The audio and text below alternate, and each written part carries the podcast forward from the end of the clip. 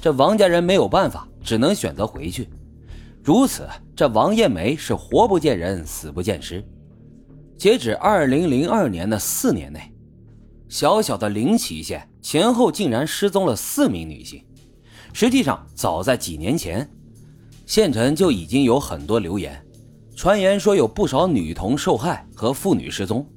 于是，这坊间很快就出现了惊人的流言。这几年，全县的女性，下到五六岁的女童，上到七八十岁的老妇，那是人人自危。平时他们很少单独出门，更不理陌生人的搭讪。由于失踪的女性有两个是来打工的人，所以这临崎县的女服务员都纷纷逃走。小小一个县城，雇佣女服务员的月薪竟然不低于省会太原。于是，这县城就出现了非常搞笑的情况：这娱乐场所里服务的一般都是女人，但是这里却是男人。案件到此呢，还是毫无头绪，确实造成了一定的恐慌。但是万幸的是，二零零三年五月十九日凌晨的六点钟，一切突然就水落石出了。临县公安局突然接到了百里店村张家的报警，说十八号下午。自己十四岁的女儿张媛媛被同村的村民党成喜绑架，之后关在了水源的地窖里。期间，张媛媛被多次强奸，还被几次殴打虐待，身心受到了严重的摧残。这党成喜恐吓张媛媛说，让她不能逃走，不然就杀了她。党成喜自称已经杀了四个女人，还拖着女孩去看了尸体的残骸。第二天凌晨。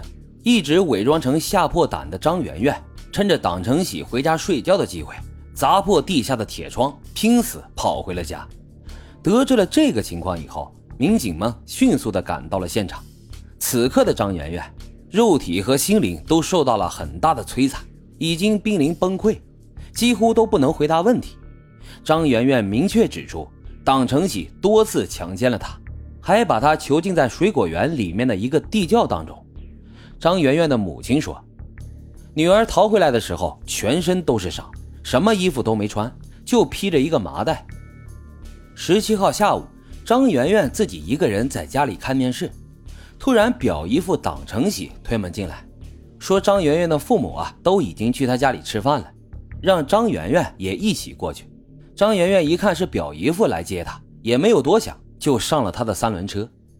等到了党成喜家果园附近的时候，他将张媛媛推倒在地，从怀里面掏出了一个铁质的钳子，塞到了张媛媛的嘴里，把嘴巴撑开，这样张媛媛就发不出声音，也不能喊叫。最后，他又将张媛媛双手双脚捆绑起来，背着她走到了果园深处的一个地窖里。这个地窖大概有六平方米，一米五高。就是在这里面，党成喜把张媛媛给糟蹋了。张媛媛的爸爸接着说。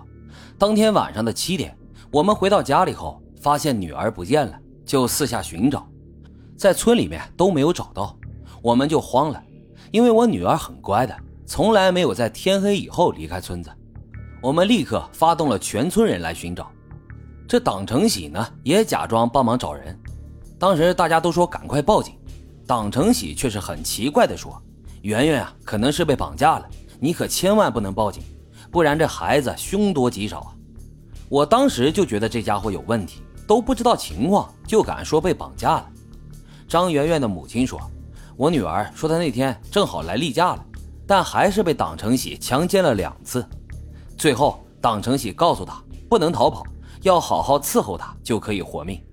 如果不听话的话，就一刀杀了她。他看我女儿似乎不相信他的话。”于是党成喜就拖着我女儿走到地窖的一角，我女儿看了一眼，差点被吓死。这里面是几个大玻璃罐，只看到里面泡着三个女人的乳房和阴部，还有一些内脏。党成喜笑着说：“他们就是不听话，被我一刀给割死的。我割下这些东西的时候，他们都是活的。”这个时候，有村民打着手电来寻找张媛媛，刚好路过这个果园。党成喜急忙就爬出地窖，因为我女儿手脚被绑着，嘴里呢也塞着东西，根本就无法喊叫。民警问：“那他是怎么跑出来的？”张媛媛母亲说：“大概是凌晨一点钟左右，党成喜又爬下地窖查看了一下，他看到张媛媛还是躺在原来的位置，一动也不动，于是就满意的走了。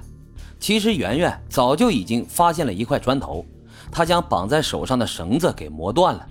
党成喜走后，媛媛判断他应该是一时半会儿回不来，于是立刻磨断了绑住脚的绳子，又挖出了嘴里面的夹子。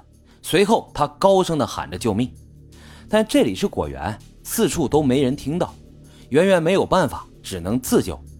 他发现这铁窖的铁窗似乎不怎么牢靠。就捡起了那块砖头，猛砸窗口，但是窗口太小，只能够容下一个脑袋，根本爬不出去。圆圆就用双手，整整花了五个小时，十个手指头全部都磨破了皮，露出了血淋淋的肉。他爬出地窖以后，顾不上自己没穿衣服，裹了个麻袋就往家跑。全家人都在四处找他，看到孩子之后都激动的不得了。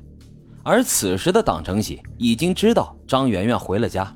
吓得他拔腿就跑，民警在村子里搜索了几个小时，最后终于在一棵树下发现了党成喜。